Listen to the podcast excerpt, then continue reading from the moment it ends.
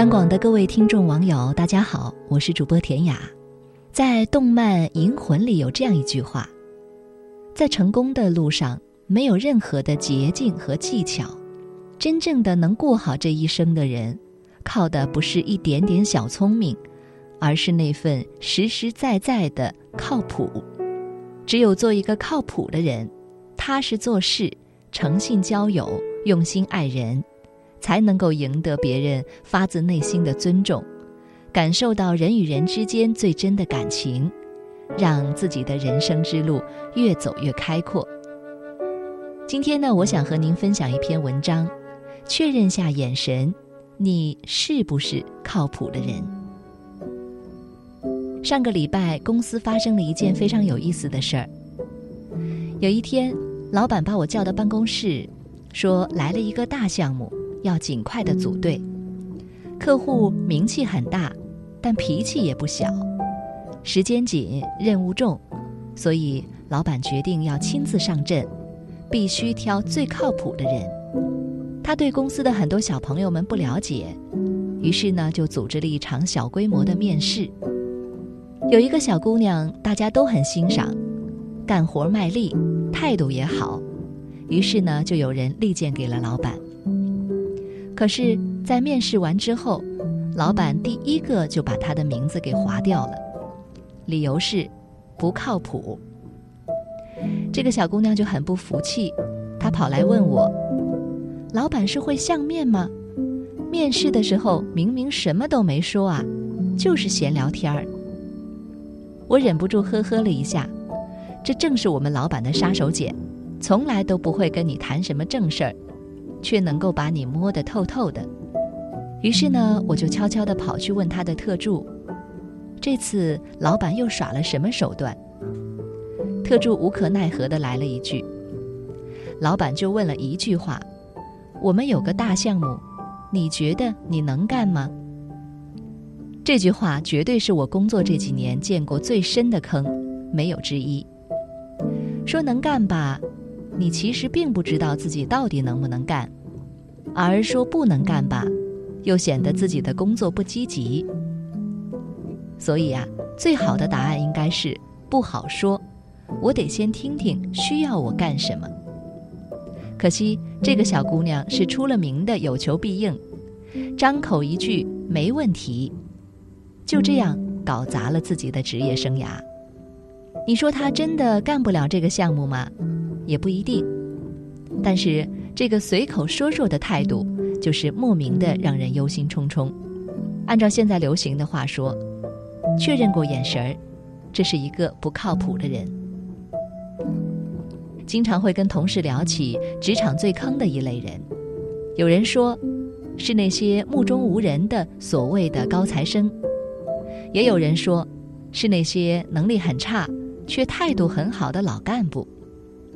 我觉得都不是，职业最深的坑叫假靠谱，症状就是明明不靠谱，看起来却很行，既不能客观的评价自己，也不能客观的评价形势。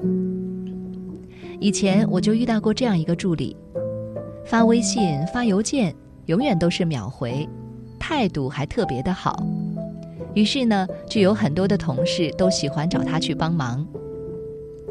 可是后来大家发现，往往到了最关键的时刻，他会有各种的理由告诉你：“臣妾做不到啊，时间可以延长吗？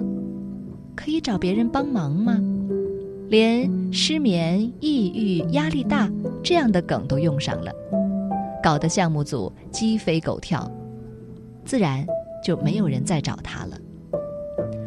后来呢，他还跑来找我哭诉。不是说情商比智商更重要的吗？那一瞬间，我觉得他可能是被坑了。你懂得了回复别人信息，这是一种修养；你学会了在职场要好好说话。可是，然后呢？就没有然后了。你不知道自己做了怎样的承诺，也不了解自己到底几斤几两。很多时候。你眼中自己的优秀，不过就是自我感觉良好。人总是这样，容易高估自己的能力，而低估任务的难度。所以我一直都忘不了上班第一天老板跟我说的话：不要去答应你做不了的事。有人可能会说自己冤枉，明明我是一个靠谱的人，看在别人眼里，怎么就特别的不靠谱呢？这倒是让我想起了朋友经常说的“靠谱的两个境界”：真的靠谱和看上去靠谱。这两者缺一不可。后来我仔细的想了想，所谓职场上的不靠谱，可能真的是缺了半段。有些人是看上去靠谱，但骨子里确实不靠谱；而还有些人是明明很靠谱，可就是看起来非常不靠谱。这几年，人们经常说，靠谱是一个看得见的闭环。